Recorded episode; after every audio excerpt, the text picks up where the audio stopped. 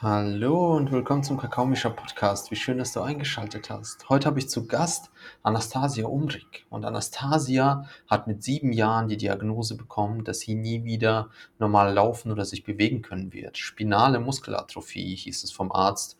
Und seitdem führt sie ein Leben ganz anders als die meisten und hat dabei ein Mindset, eine Gewinnerin, eine Visionärin und das teilt sie mit mir und mit dir in diesem Gespräch. Es geht wirklich um verschiedenste Themen der Freude, des Wachstums, aber auch innerer Arbeit und ich finde, Anastasia hat eine ganz eigen, äh, einzigartige Herangehensweise, das alles zu zeigen und zu teilen. Sie bespielt große Bühnen, baut eine Community auf und es ist mir eine große Freude, dieses Gespräch hier mit dir zu teilen. Viel Spaß.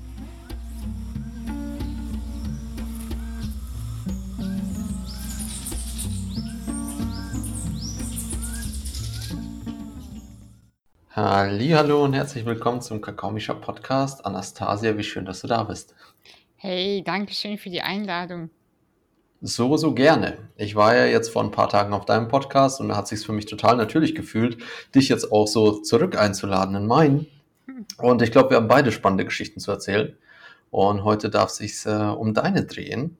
Und du hast eine wirklich spannende Geschichte. Und ähm, tatsächlich habe ich mir ein bisschen schwer getan, äh, so zu gucken, okay, wo setze ich jetzt an oder wo fangen wir an? Und ich würde gern bei was anfangen, was für dich bestimmt sehr, sehr groß war, nämlich dein Buch, das 2001 erschienen ist, wenn ich mich nicht täusche. Du bist in einer Krise. Herzlichen Glückwunsch, jetzt wird alles gut. Ja, genau, das war eins meiner großen Ziele. Und das Buch, warte mal, was für ein Jahr haben wir jetzt? Ja, genau, 21 ist es erschienen, vor zwei Jahren. Ähm, ja, das war eins meiner Ziele, weißt du, ich habe als Jugendliche schon immer gesagt, irgendwann bin ich so eine Autorin, die aus dem Fenster guckt und Bücher schreibt und so. Mhm. Und ich kann, ich kann dir auf jeden Fall sagen, es ist nicht so romantisch, wie man denkt.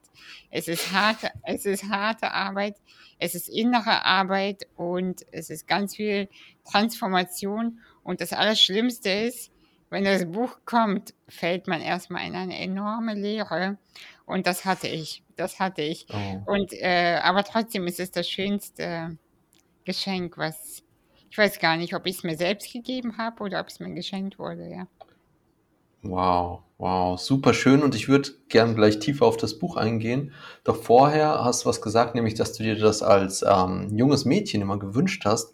Da würde mich interessieren, ähm, kam das vor deiner Diagnose oder danach? Weil irgendwann hast du ja die Nachricht bekommen, okay, dein Leben wird ganz anders laufen als erwartet, du wirst dich nicht mehr äh, richtig bewegen können, Muskelatrophie ist die Diagnose.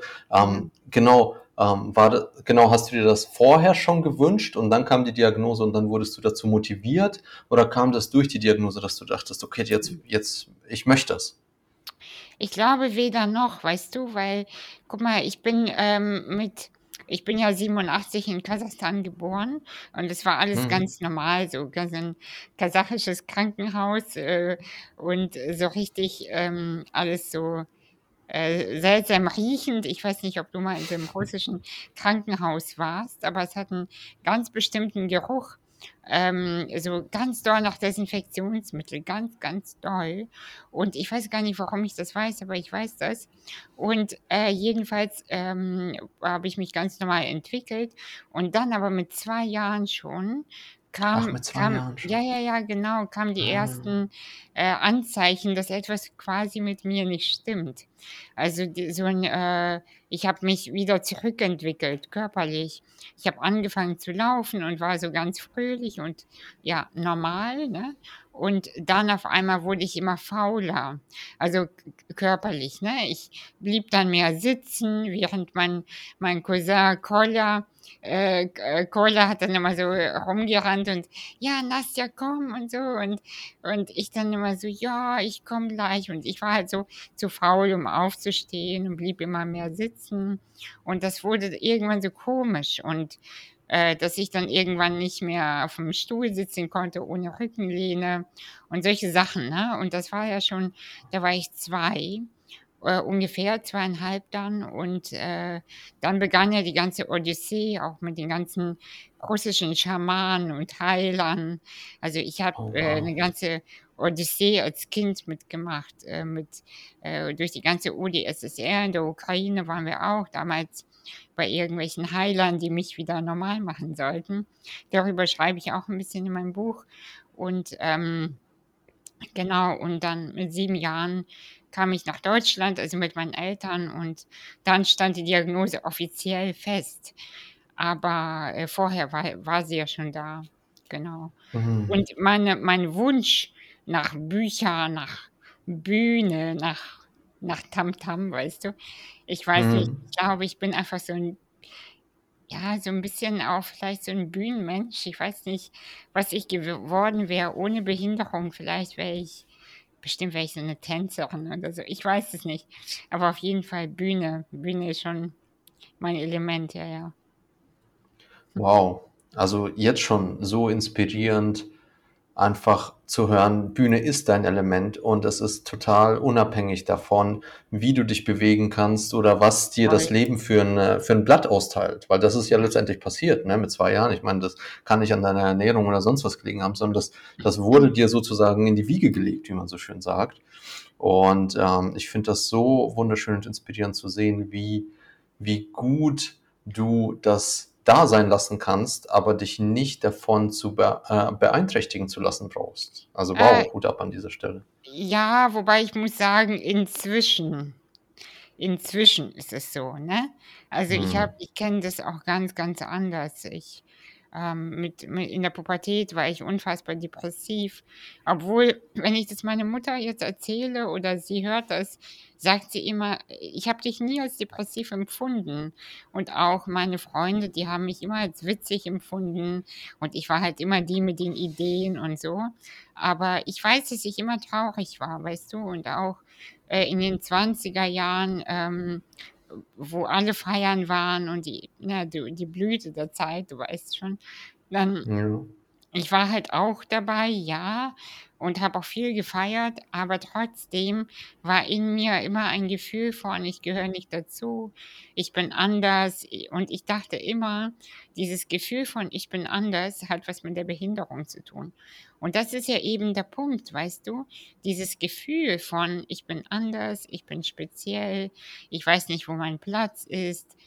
Äh, Das kennst du vielleicht auch und das kennen andere auch. Ja. Oh, ohne Behinderung.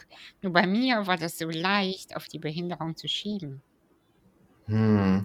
Und auf etwas, was du ja nicht verändern kannst. Ne? Also Genau. ich glaube, da ist die Opferrolle total offensichtlich und Und so also in die man einfach. schlüpfen kann. Ja, Ja, so so einfach einfach. zu sagen, ja, nee, aber das, ich kann ja nicht, es geht ja nicht Ja, und genau. deswegen werde ich auch nicht. Und Genau. wann, wann hat sich's, äh, wann hat sich das Hm. Blatt gewendet?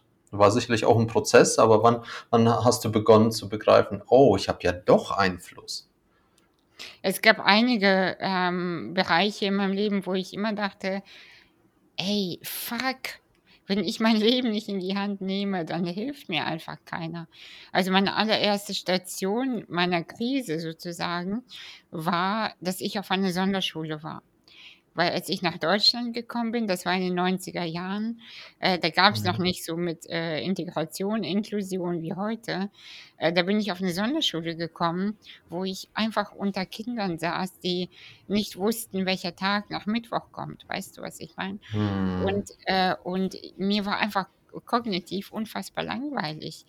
Und ähm, da habe ich schon begonnen, immer so mich wegzuträumen. Ich war halt immer woanders, innerlich in meiner Welt, weißt du?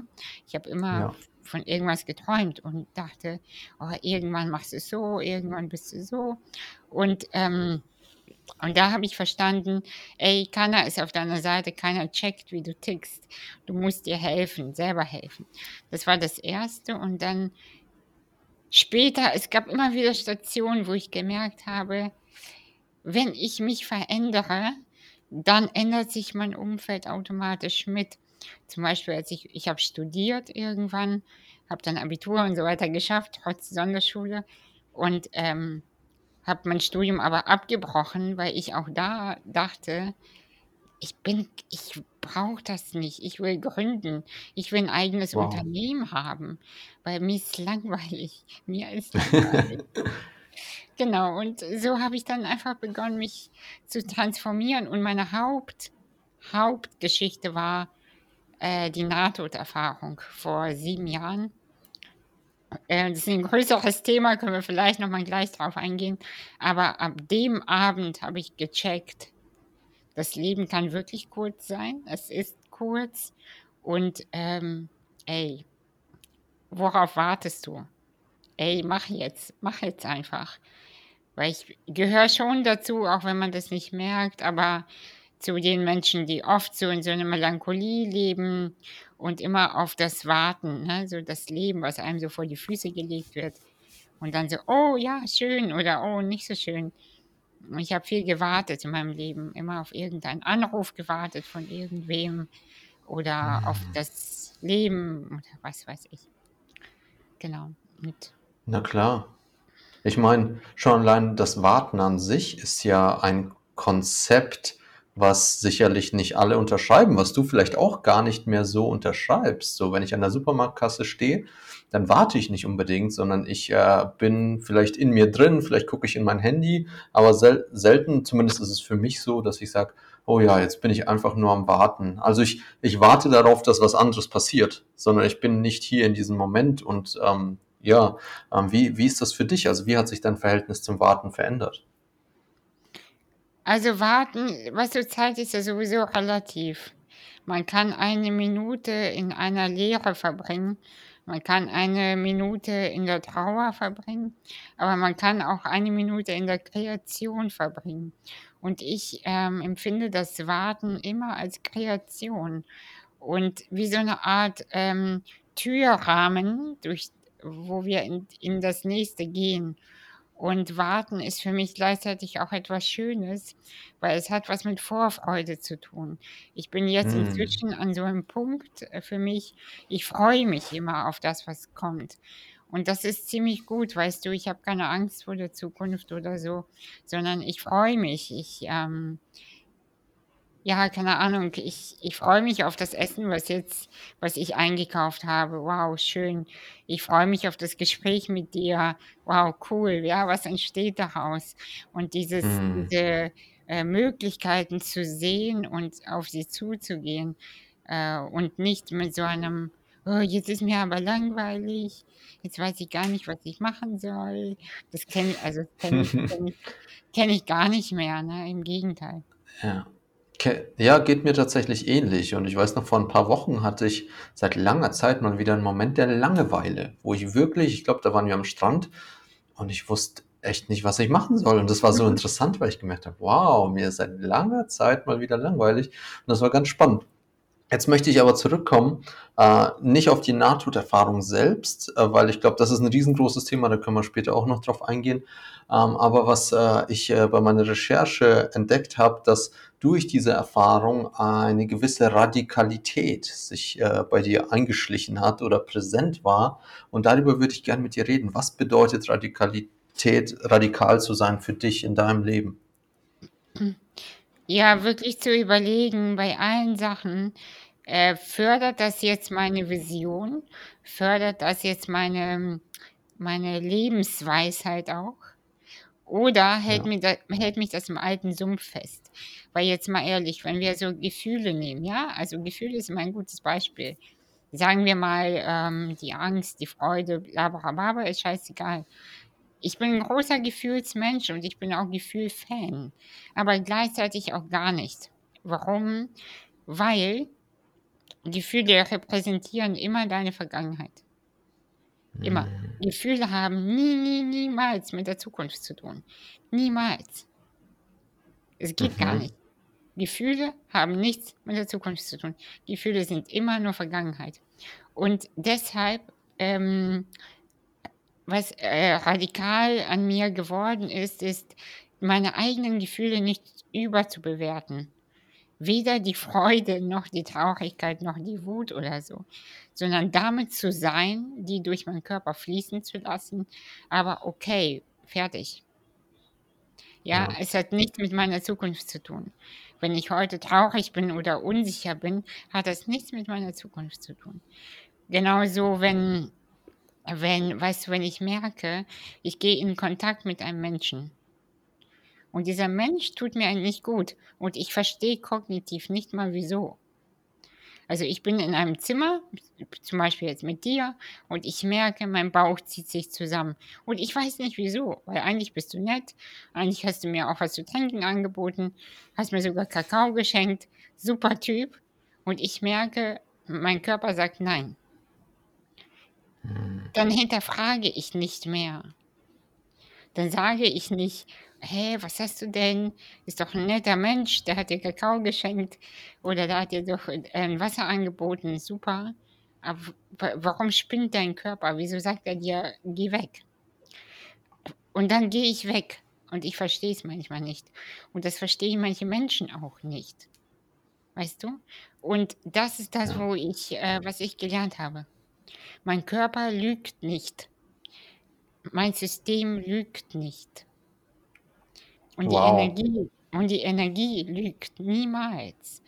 Und dem zu vertrauen, dass, dass ich nur an Orten sein darf, mit Menschen sein darf, wo mein Körper okay reagiert oder sogar sich öffnet, das ist dann mein Place to be.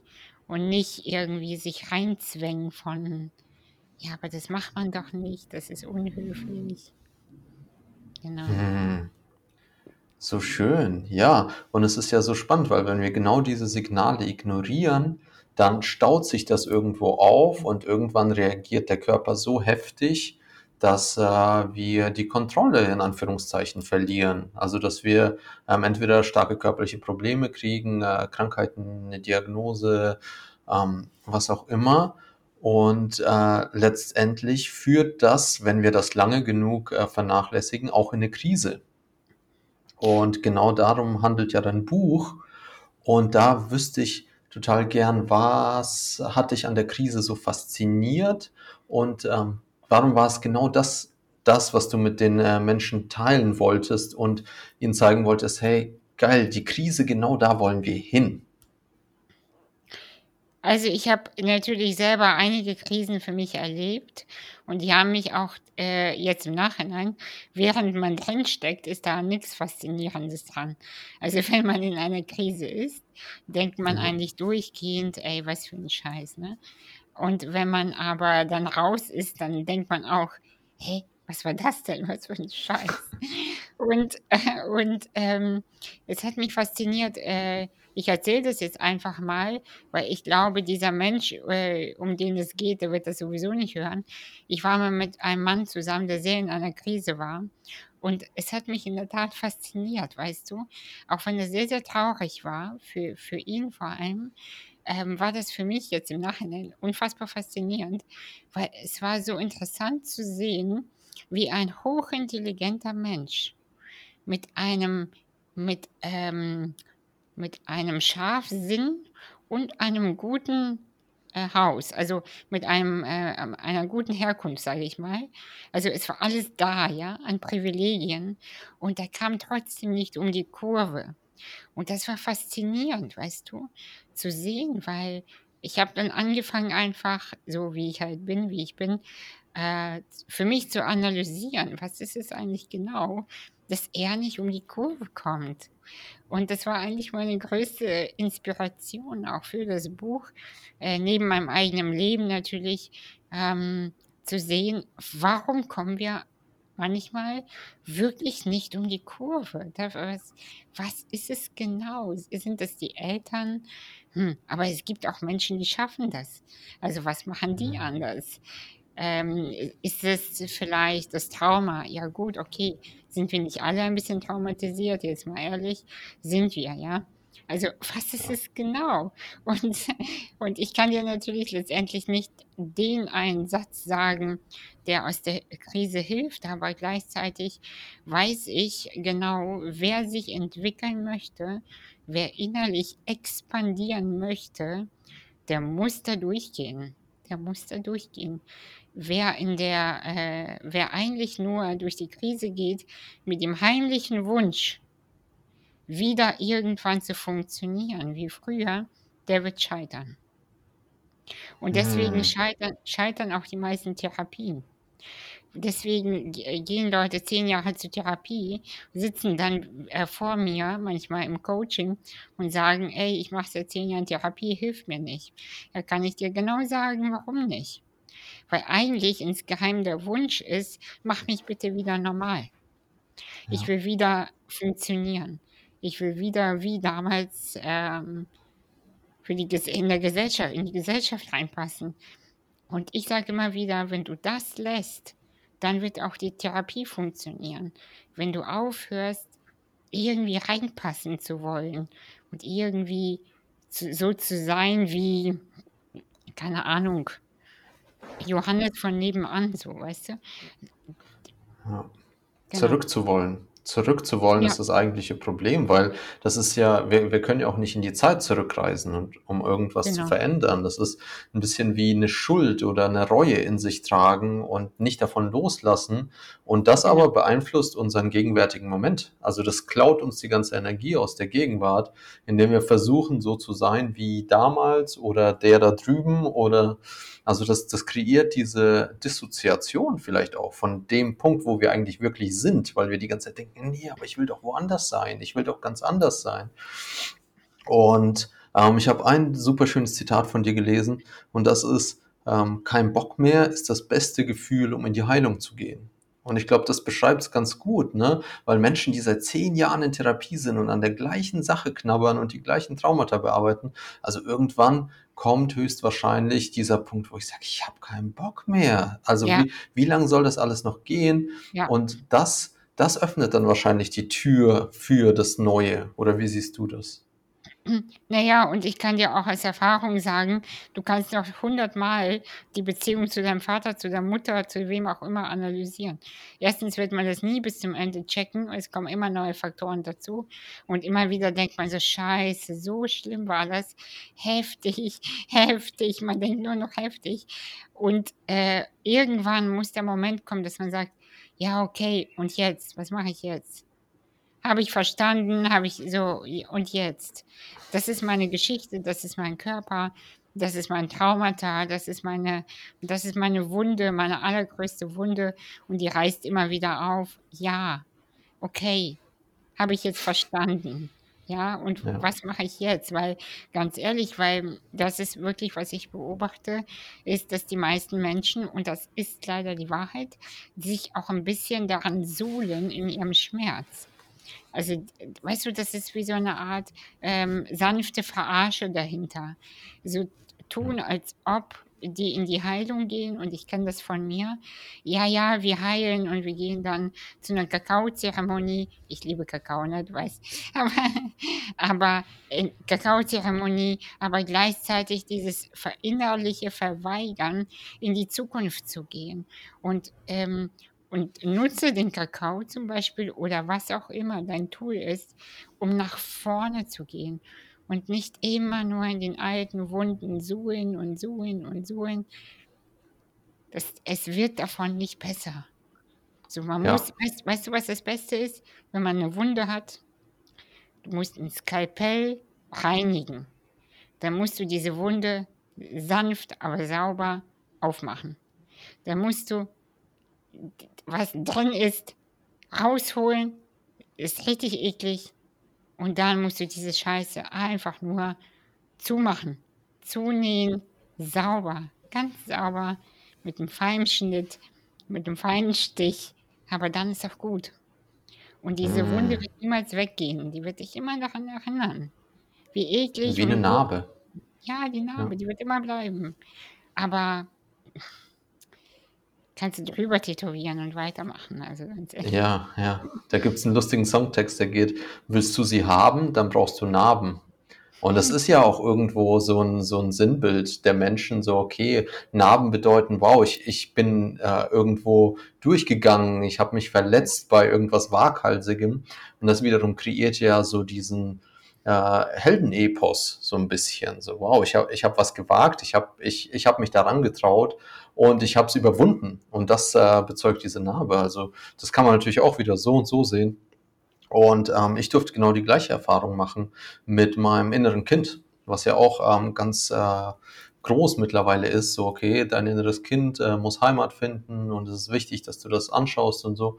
Und ich habe mich mal eine Woche lang wirklich nur meinem inneren weinenden Kind gewidmet und habe so viel geweint wie noch nie in meinem Leben in kürzester Zeit und es war Schön. alles dunkel und düster und ich habe alles nochmal durchlebt, was äh, da mit meinen Eltern schiefgelaufen ist und so weiter. Und am Ende habe ich gemerkt, okay, krass, aber was, was jetzt? Also ich könnte ewig weiter weinen. So hat sich für mich angefühlt. Ich könnte Ja, jetzt ja, einfach weiter weinen und weiter weinen. Und irgendein Teil in mir dachte sich auch, oh wow, es kommt alles raus, so gut. Aber ein anderer Teil dachte sich in mir auch, okay, und wann, wann verändert sich das? Und irgendwann habe ich dann wirklich gecheckt, okay, jetzt liegt es an mir, dieses Kind in mir zu Hause sich fühlen zu lassen, aber gleichzeitig weiterzugehen anzuerkennen, dieses Kind ist da und dem ist was Doofes passiert und es konnte nichts dafür. Und jetzt gehe ich meinen Weg weiter mit dem Bewusstsein, dass dieses Kind da ist und mit dem Schmerz von diesem Kind, das es mal erlitten hat.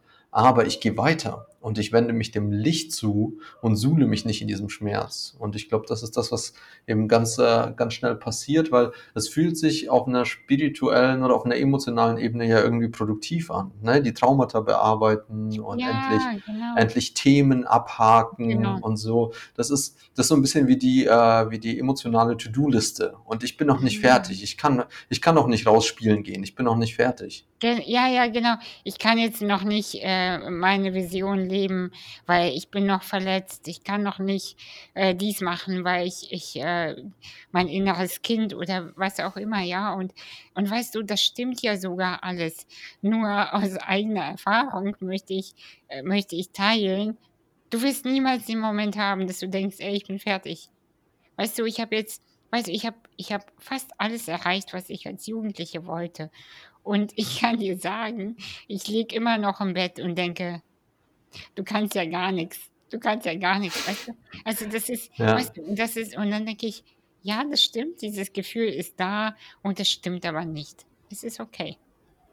Es ist ja. okay.“ Ja, aus irgendeinem Grund sind wir hier auf der Erde nicht mit einem klaren Ziel. Also sonst wäre es ja wie ein Videospiel. Jeder von uns Mhm. ist Super Mario und am Ende kriegt er irgendwann die Prinzessin und fertig. Und dann steigen wir Mhm. aus.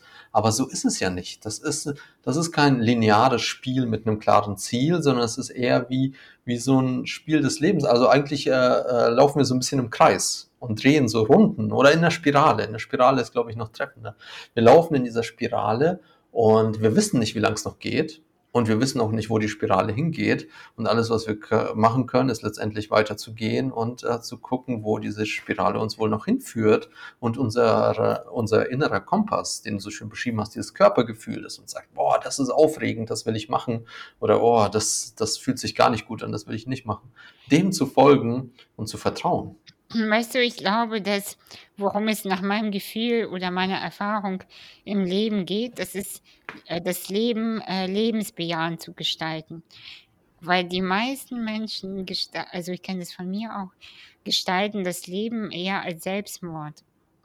Weißt du, wenn äh, wenn man das Leben so lebt, äh, als wäre es einem egal, dann muss man sich nicht wundern, wenn das Leben einem das genau auch spiegelt, weißt du?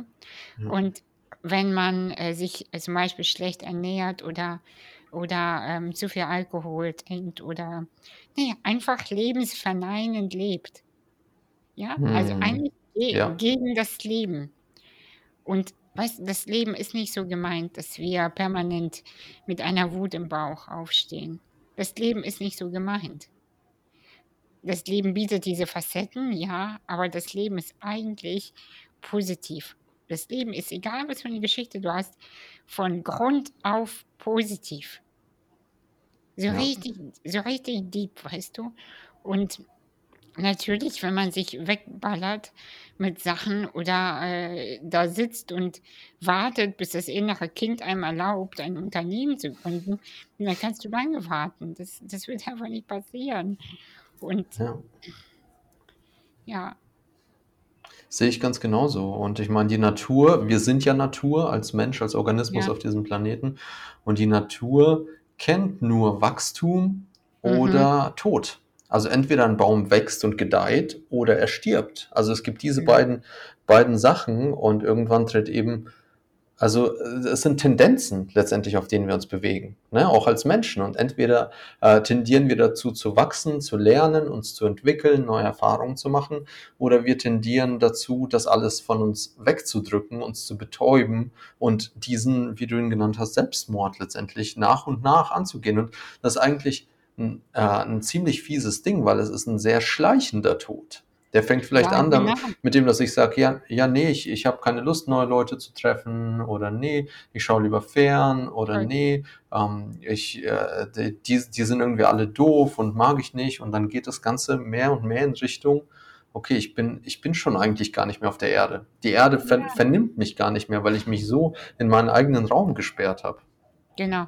Ja, ja, und äh, ich, ich, äh, also ich habe auch einen Netflix-Account, muss ich zugeben, aber trotzdem merke, ja, pass auf, aber immer wenn ich da was gucke, merke ich, merke ich beim Gucken, sag mal, was für ein Scheiß eigentlich. Das, was da kreiert auch wurde, ja, also das ist dafür kreiert worden, dass Menschen in ihren vier Räumen, also vier Wänden sitzen, sich da was reinziehen und nicht miteinander ähm, in so eine Verbindung, in eine Beziehung gehen. Und auch wenn man, äh, auch viele in der Beziehung machen das ja auch, dass die Verbindung ist, äh, sich was Geiles zu essen bestellen und Netflixen. Und das ist halt alles so lebensverneinend, ja. Und das finde ich so interessant, ja. interessant auch teilweise einfach zu beobachten. Ja, es ist eine ganz philosophische Frage, weil es gibt ja diese YOLO-Bewegung, ne? YOLO, deswegen gönne ich mir jetzt die Pizza und den Milchshake. Ja. Mhm. Und gleichzeitig, wenn ich mir darüber im Klaren bin, dass ich nur einmal lebe, mhm. dann versuche ich doch dieses Leben so sehr zu genießen, wie ich kann. Und am meisten genieße ich es in einem gesunden Körper, mit einem gesunden Geist, mit einem freien Geist vor allem. Und dem widerspricht das eigentlich total. Also der, so YOLO kann man echt äh, verschieden interpretieren und für mich bedeutet YOLO tatsächlich wirklich äh, im Blick zu haben, hey, das ist das einzige Leben, was ich in diesem Leben habe und ich schaue zu, dass das ein gutes ist und dass das irgendwie mir genau. Spaß macht und anderen Spaß macht. Und wir hatten hier einen, einen ganz inspirierenden Yogalehrer auf Bali, der ist irgendwie weltberühmt, hat fast eine Million Follower. Auf Instagram haben wir im Nachhinein erfahren, also krasser mhm. Typ. Und der hat während der Yogastunde, die übrigens unglaublich schwer war, ähm, von äh, äh, Three Types of Fun, drei Arten von Spaß, hat er erzählt. Und das mhm. habe ich so mhm. vorher noch nie gehört. Spaß Nummer eins ist, es macht total Spaß, während, also es ist irgendwie geil, während du es machst, aber danach ist es nicht mehr geil. Dann äh, zweite Art von Spaß ist, es macht keinen Spaß, während du es machst, aber danach hast du den Spaß. Mhm. Oder äh, Nummer drei ist, du hast Spaß, während du es machst und danach hast du auch noch Freude dran. Und ich mhm. glaube, dieses Netflix und Pizza ist halt dieses Ding, okay, währenddessen ist, fühlt sich irgendwie gut an, ja. aber danach geht es eigentlich runter. Genau. Und ähm, die, bei den anderen beiden hast du eben äh, danach, also sozusagen erntest du die Früchte von dem, was du getan hast. Und ich glaube, das ist ganz, ganz wichtig, weil wir als Menschen so funktionieren. Also wenn wir uns die ganze Zeit diesen Pleasure, dieses Dopamin reinballern, äh, in Form von Zucker, in Form von Kokain, in Form von was auch immer, mhm. dann ähm, geht geht dieser Lebensdrive so ein bisschen verloren, habe ich das Gefühl. Ja, und gleichzeitig, also du hast total recht. Und gleichzeitig weißt du, äh, eine, ein Angebot zur Milde mit uns allen ist auch, wir haben das alle nicht anders gelernt. Also keiner von uns hat oder wenige haben ja auch Vorbilder, wo man sagen kann, hey, guck mal, so wie die Anastasia und der Mischa, ne, wie die leben so will ich auch. Das ist richtig geil. Und es gibt ja wenig Menschen, die so denken und fühlen.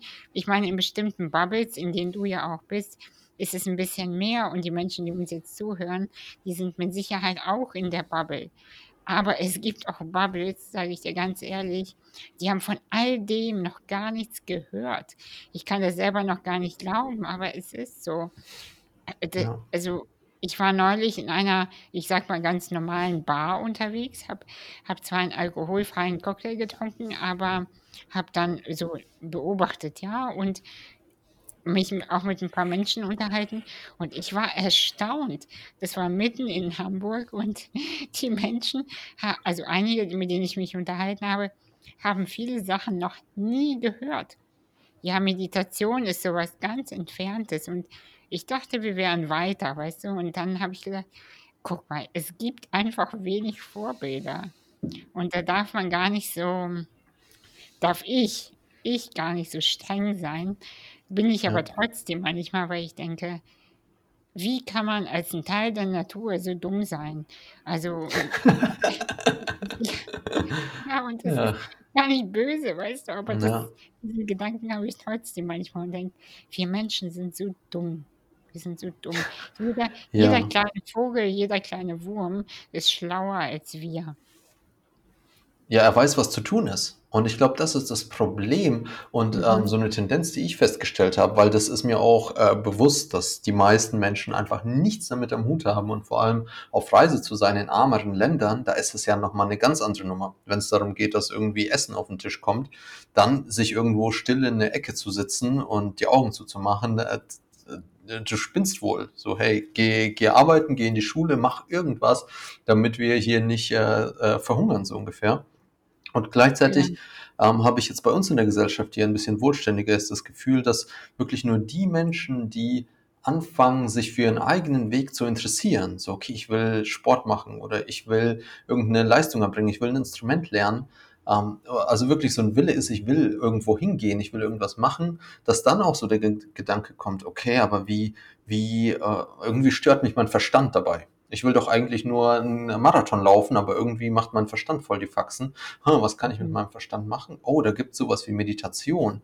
Und dann, und dann geht diese, diese ganze Sache los und man fängt an zu entdecken, oh, Atmung, Meditation, Yoga, Ja, Stretching.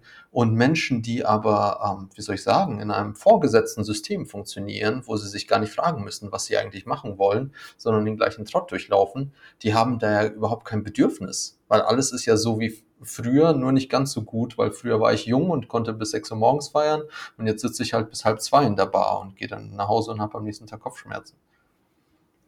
ja, und genau, und dieses, äh, die, ich habe, ich, warte mal, wer hat das gesagt?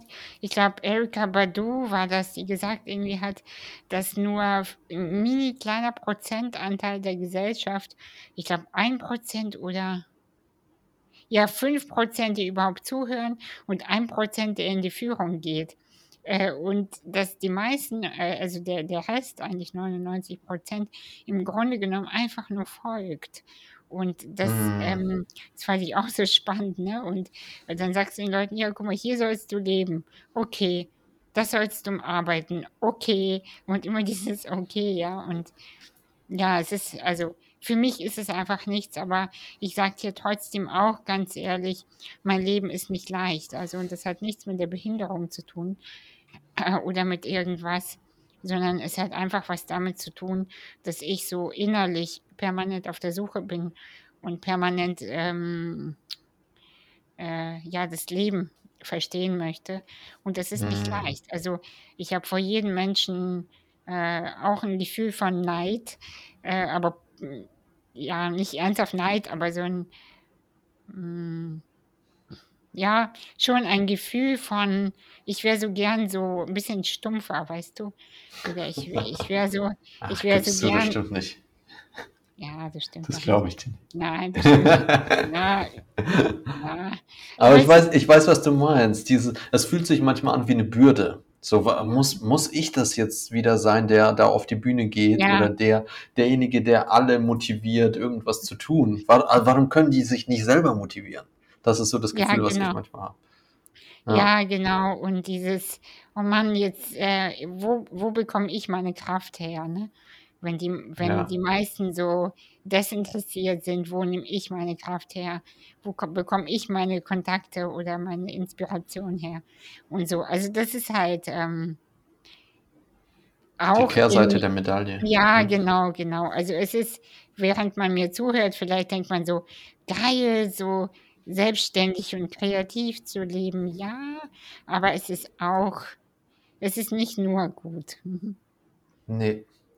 Ähm, ich würde ganz gerne auf was äh, eingehen, was du angesprochen hast, nämlich das Thema Führung, weil du gesagt hast, die meisten Menschen folgen und nur ganz wenige führen. Und ich meine, mit äh, einem Platz äh, auf einer großen Bühne mit vielen Scheinwerfern im Gesicht ist das auf jeden Fall eine Position der Führung. Und Ja. wie, wie würdest du Führung für dich beschreiben oder wie versuchst du Führung zu leben? Ähm, Führung, also schau mal, mein Leben besteht ja aus Führung, weil ich habe ja auch äh, Menschen, die mich in meinem Alltag begleiten. Also sechs bis sieben Menschen arbeiten bei mir 24 Stunden am Tag, Wow. weil ich körperlich so wenig kann. Und im Beruf bin ich auch in der Führung, so wie du gesagt hast. Wenn ich auf der Bühne bin, führe ich. Im, in meinem Online-Business führe ich permanent im Führen. Für mich ist Führung in erster Linie Präsenz. Wenn Hm. ich es, wenn ich es schaffe, im Hier und Jetzt zu sein und mit meinem Körper, meiner Atmung verbunden zu sein, dann, dann ist schon über die Hälfte getan. Hm. Das ist schon die Führung. Ich muss nicht äh, irgendwo hinhetzen und dü- dü- dü. aber ja, ich muss Entscheidungen treffen, klar. Aber die Entscheidung kann ich am besten treffen aus der Präsenz heraus. Ja. Und das, Kreativität. äh, Mhm. ja, das kann, das kann ich so unterschreiben. Mhm. Und ähm, ich habe das Gefühl, das geht auch einher mit einem Vertrauen, dass die Ressourcen, die du hast oder die ich habe, dass die absolut ausreichen, um in jeder Situation entscheiden zu können. Genau. Also ich glaube, dass für die nächsten Schritte, die man jetzt braucht, ist alles da. Sowohl die Menschen als auch die inneren Ressourcen, alles ist immer, steht einem zur Verfügung. Weil, weißt du, wenn, selbst wenn man in der Zukunft sich selbst irgendwo, ähm, irgendwo sieht, also zum Beispiel, ähm, ich habe mich ja früher immer auf einer großen Bühne gesehen und oder auch als Autorin, ja. Und ich kann dir aber aus Erfahrung heute sagen, hätte ich das vor zehn Jahren erreicht, hätte ich das energetisch nicht halten können. Ja. Also ist es wichtig, diese Entwicklung genauso mitzunehmen und nicht permanent nur in der, in der Vision, in der Zukunft zu leben, weil wenn das dann da ist, du musst es energetisch halten können. Und genauso ist es in der Führung auch. Es macht keinen Sinn, Dinge sofort erreichen zu wollen und das mit einem Kampf zu machen, weil wenn sie dann da sind, zum Beispiel der große Erfolg, du musst es energetisch halten können. Sonst Deswegen fällt es zusammen. das fällt zusammen. Deswegen äh, sind ja die meisten Millionäre, die im Lotto gewinnen, nicht lange Millionäre, weil die können das energetisch nicht halten. Ja, die haben nicht das Mindset von einem wohlhabenden Menschen. Genau. Wohlhabend nicht nur, ich habe viel Geld, sondern ich bin in einer Fülle. Und Ja, wenn dann die Fülle kommt, dann bleibt die nicht kleben. Ne? Das genau. ist die, die perlt an einem ab, wie an so einem Lotusblatt. Genau. Und das Gleiche ist in, in der Liebesbeziehung, man muss es energetisch halten können. Erfolg im Beruf halten. Und, und im Grunde genommen ist Führung für mich, mich innerlich so zu dehnen, dass ich die Fülle in mir halten kann. Das ist, Hm. und das ist die Hauptarbeit eigentlich, die ich also jeden Tag mache. Eigentlich ist das meine Arbeit, mich innerlich so zu dehnen, dass ich das halten kann. Wow, und darin scheinst du sehr, sehr gut zu sein. Mal mehr, mal weniger, aber ich gebe mir Mühe. Danke. Also danke für deine Arbeit und vor allem danke auch, dass du den Fokus hältst auf genau dem, weil ich kenne es von mir, es, es ist sehr, sehr einfach, andere Dinge zu finden und zu sagen, oh, und das muss ich noch machen und das will ich noch machen und das, das kann nur ich machen, weil niemand macht es so gut wie ich.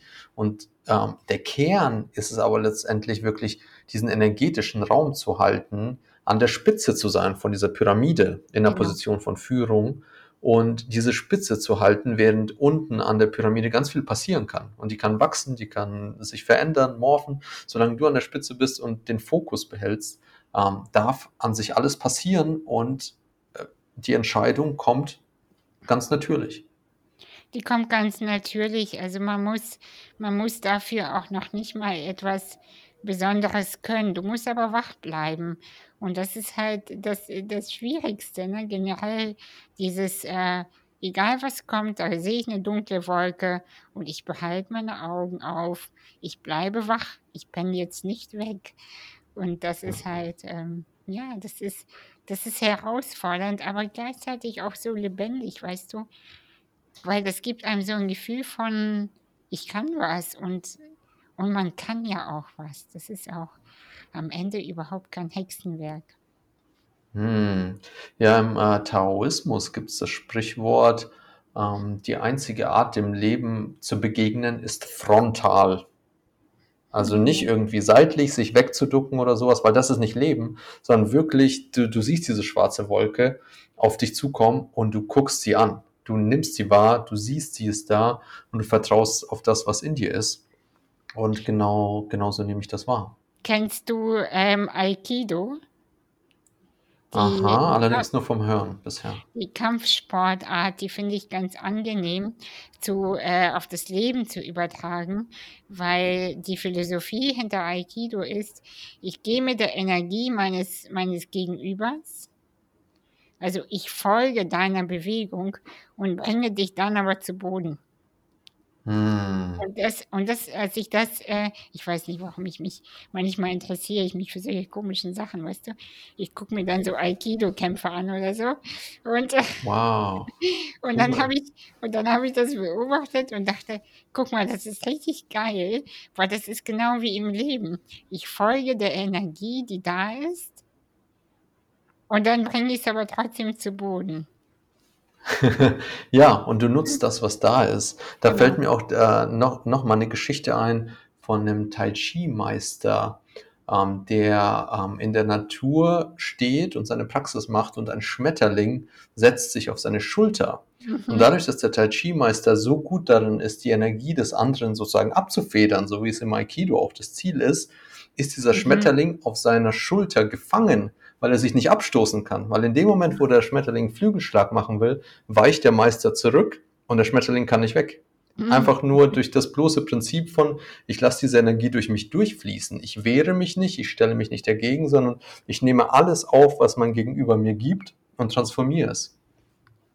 Genau, und das ist, das ist natürlich, und da wären wir wieder bei dem Thema Präsenz, ne? All diese Weisheiten vom Schmetterling, von der Energie, die uns umgibt, von den Umgebenheiten, die, in denen wir sind, können wir nur wahrnehmen, wenn wir im Hier und Jetzt sind. Also, und das hört sich so total buddhistisch an. Ich bekomme öfter die Frage, ob ich religiös sei oder Buddhist, buddhistisch sei. Und ich bin zwar religiös aufgewachsen, mein Vater war sehr religiös, aber ich habe damit überhaupt nichts am Hut und selbst vom Buddhismus habe ich überhaupt gar keinen Plan so. Aber ich äh, versuche einfach im Moment zu sein und wenn die Probleme kommen, dann werde ich sie schon gelöst bekommen. Aber wenn die Freude kommt, will ich damit auch umgehen können. Und äh, ja. Das hast du schön gesagt.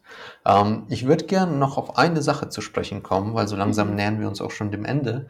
Ähm, das ist was, was du in äh, deinem Podcast kurz erwähnt hattest. Äh, und das nennt sich die Deep Stuff Academy. Dein Podcast heißt ja Deep Stuff Podcast. Und ähm, da entspringt gerade was, eine Akademie, eine Lehrstätte. Und da wüsste ich gern, was und wieso. Ähm, weißt du, die Idee kam mir, als ich neulich an der Bushaltestelle stand. Und, ähm, und dann habe ich so beobachtet, die Gesichter der Menschen. Ich meine, wir haben gerade Winter in Deutschland, das ist auch verständlich dann ein bisschen, aber weißt du, alle wirkten so ein bisschen, bisschen betrübt und grau. Und dann trafen sich zwei Frauen an der Bushaltestelle und ich stand daneben und dann haben die sich unterhalten über der Bus, der zu spät kommt und die Scheißpolitik und dies läuft nicht und das läuft nicht. Und die Miete ist gestiegen und die Gaspreise und so weiter, ja. Und dann habe ich gemerkt, dass die sich verbinden über das Negative. Und dann habe ich weiter in mir gesponnen, passiert alles in mir, ne? Ähm, rumgesponnen, wie würden diese beiden Frauen sein, wenn sie glücklich wären? Wie würden sie wirken und worüber würden sie reden? Und wie würde ihre Aura sich jetzt sofort verändern? Und ich habe das so visualisiert, wie diese Frauen leuchten würden. Und ich habe auf einmal ihr Leuchten gesehen, obwohl es noch nicht da war. Die haben geleuchtet wow. auf einmal. Und dann habe ich gedacht, ich möchte psychische Gesundheit, ich möchte das Glück, die Freude, die Neugierde, die Begeisterung zum Lifestyle machen. Hm. Ich habe richtig Bock, dass Menschen sagen, ey, ich habe Angst, ich fühle nur Trauer, ich bin, mein Mann ist gestorben, meine Mutter ist tot, ich habe keine Kinder, ich bin so alleine und ich habe trotzdem Bock. Und so ein, so ein, weißt du, so die Freude wieder edgy zu machen. Mhm. Weißt du, so, dass man sagt, wir verbinden uns über die Freude, wir sind so cool. Wir kennen beide die Wunden, wir kennen beide den Schmerz, aber wir sind so edgy, wir sind in der Freude. Und so ja. entstand es in mir und es arbeitete und arbeitete. Und habe ich gesagt, ey, man muss ganz pragmatisch daran gehen und Kurse anbieten, Orte anbieten, Möglichkeiten anbieten von Netzwerk, aber auch ganz pragmatisch, wie geht Freude eigentlich? Wie geht das gute Leben eigentlich? Wie heile ich mein inneres Kind? Ja, wie aber gehe ich dann weiter? Wie integriere ich meine Emotionen? Wie manage ich meine Emotionen? Was mache ich denn mit meinen Emotionen überhaupt? Und wer bin eigentlich ich? Und das alles, und ich habe enormes Wissen zu diesen Sachen, zu verpacken in kleine Kurse, in große Kurse, in einen Retreat am Wasser, in einem Deep Stuff Stage, da haben wir auch schon mal drüber gesprochen, ein mhm. Bühnenprogramm mhm. zu kreieren, wo Menschen sehen, ey, es gibt das, es gibt diese Menschen, die glücklich sind, die aber trotzdem die Wunden kennen. Wir sind alles verwundete Wesen.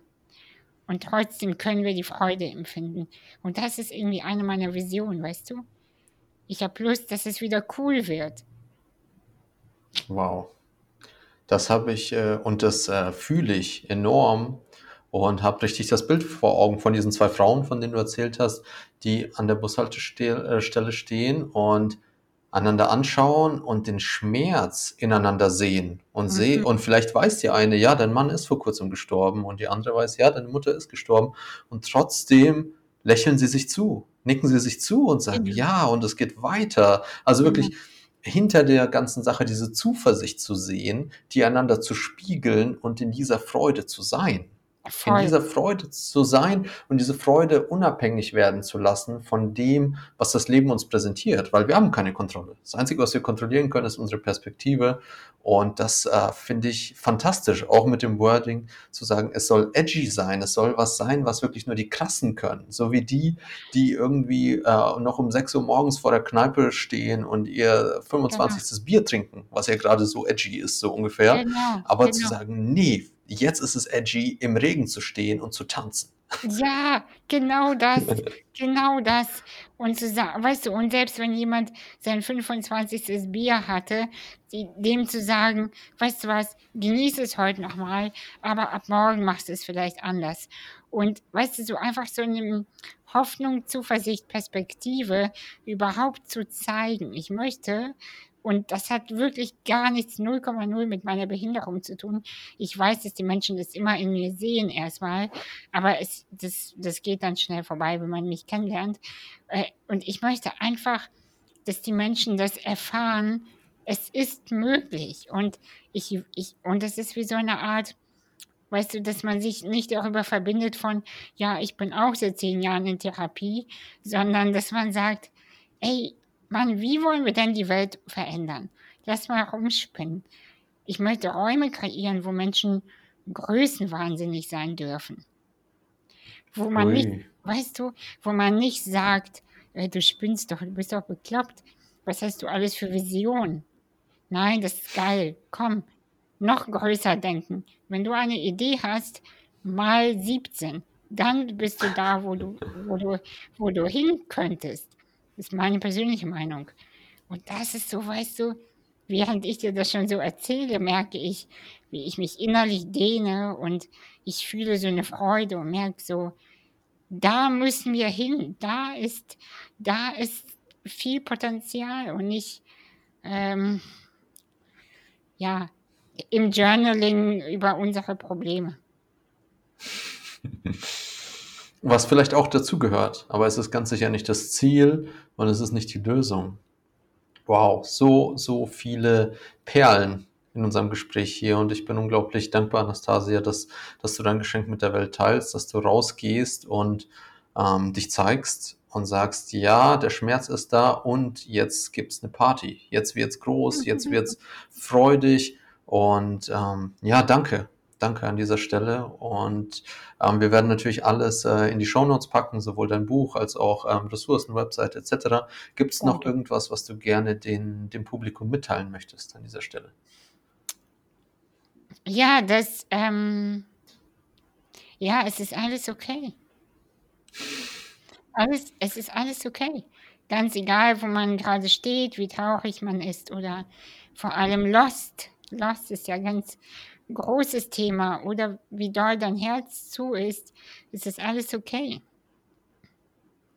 Und durch diese, okay. ja, es ist alles okay. Und durch die, durch die Sanftheit löst sich das. Durch die Sanftheit wird es wieder weicher und dadurch wieder größer. Und es ist alles, alles okay. Wow. Vielen, vielen Dank und danke an alle fürs Zuhören und bis ganz bald.